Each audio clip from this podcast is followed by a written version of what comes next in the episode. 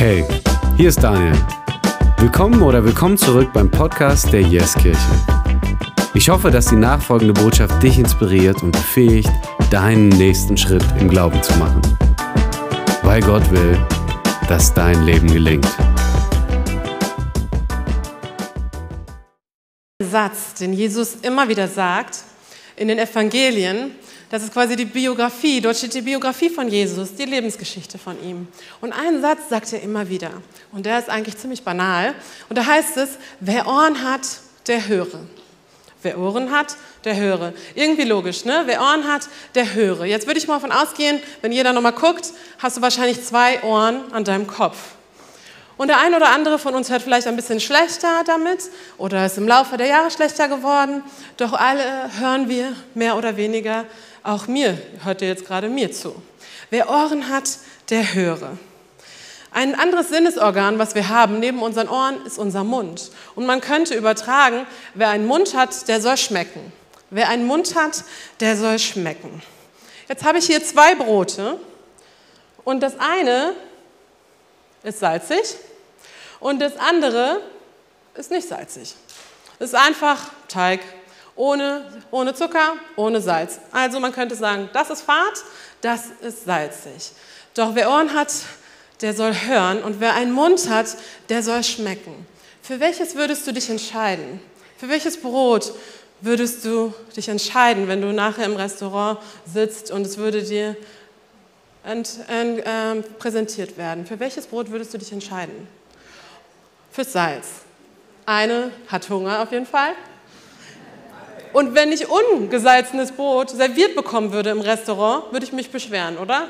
Also irgendwas, was nach nichts schmeckt, wo ich mir doch Essen bestellt habe für meinen Mund, der doch schmecken möchte, das würde ich wieder zurückgeben. Und ihr Lieben, so ist es manchmal auch ein bisschen in unserem Leben. Und deswegen sagt Jesus immer wieder, wer Ohren hat, der höre und wer einen Mund hat, der soll schmecken. Und ich möchte mit euch einsteigen. Das lesen wir nämlich auch in Lukas Kapitel 14 ab Vers 33. Und da sagt Jesus folgendes, niemand von euch kann mein Jünger sein, wenn er nicht zuvor alles aufgibt, was er hat. Wenn er nicht zuvor alles aufgibt, was er hat. Das ist ganz schön hart.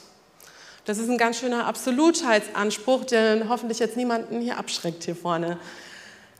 Aufgeben, alles, was ich habe. Die Taufe ist was Wunderbares. In der Taufe geschieht etwas Übernatürliches. In der Taufe werde ich rein, frei, ganz, heil. In der Taufe erlebe ich Erlösung. In der Taufe werde ich gelöst. Das ist, was die Taufe uns anbietet. Das ist das Übernatürliche. Wenn ich loslasse, wenn ich vorher alles aufgebe, dann werde ich zu Salz. Doch was passiert, wenn ich nicht loslasse? Was passiert, wenn ich mich nicht lösen möchte von dem einen oder anderen? Dann werde ich nicht frei, ganz, heil und rein. Wenn Gott mich erlösen möchte, geht es doch darum, dass ich auf die Antwort Ja sage, dass ich auch Erlösung möchte und dass ich auch mich von gewissen Dingen löse, gewisse Dinge aufgebe. Denn wenn ich das nicht tue, dann bleibe ich fad. Dann schmeckt mein Mund nichts dann schmecke ich nichts. Und ich bin wie dieses Brot, dem Salz fehlt. Doch wer Ohren hat, der höre. Und wir lesen nochmal ab Vers 33. Niemand von euch kann mein Jünger sein, wenn er nicht zuvor alles aufgibt, was er hat.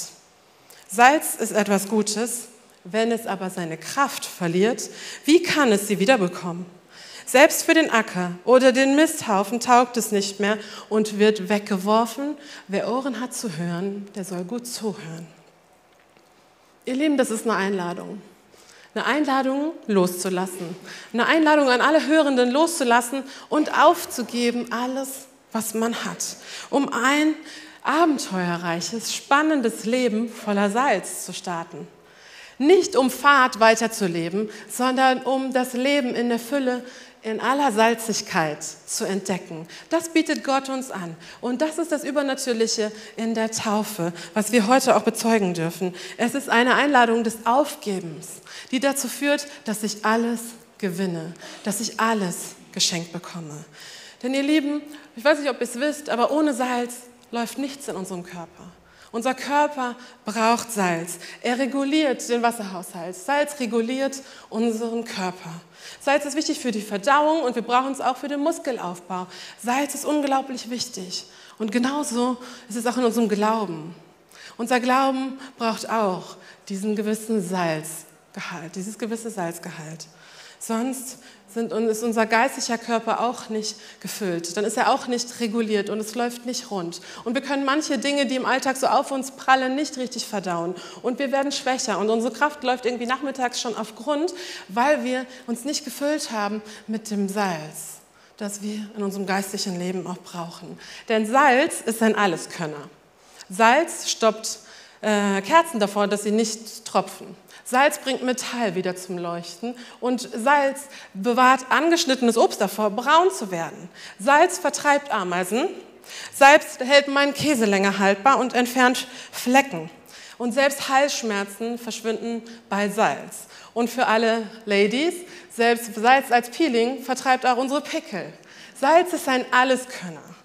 Und was wäre, wenn wir dieses Salz noch mehr erleben würden in unserem Leben? In unserem geistlichen Leben, auch mit Gott, als sein Salz in dieser Welt. Wie rein, wie leuchtend, ungezieferfrei und sauber könnten wir sein und unser Umfeld prägen, wenn wir das Salz sind, zu dem Jesus uns ruft. Und ihr Lieben, wir steigen da heute nicht alle noch mal rein in dieses Taufbecken und vielleicht bist du auch noch nie reingestiegen, aber fünf Ladies tun es heute Morgen.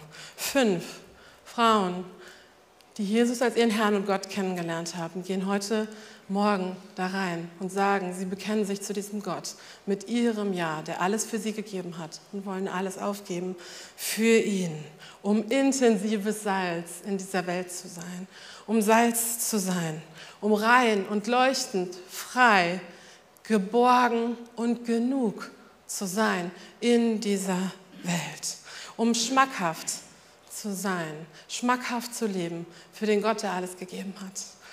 Und ihr Lieben, als ein bisschen Beispiel dafür, für dieses Wasser, in das die Täuflinge heute reinsteigen wollen, wollen wir das nicht, Salz, äh, wollen wir das nicht fad lassen heute, das Wasser, ähm, sondern wir wollen es salzig machen. Manche lassen sich lieber gerne Meer taufen. Wir holen das Meer zu uns. Wir wollen salzig sein für Jesus. Und ich weiß nicht, ob du dich schon mal dafür entschieden hast und wie lange das schon her ist.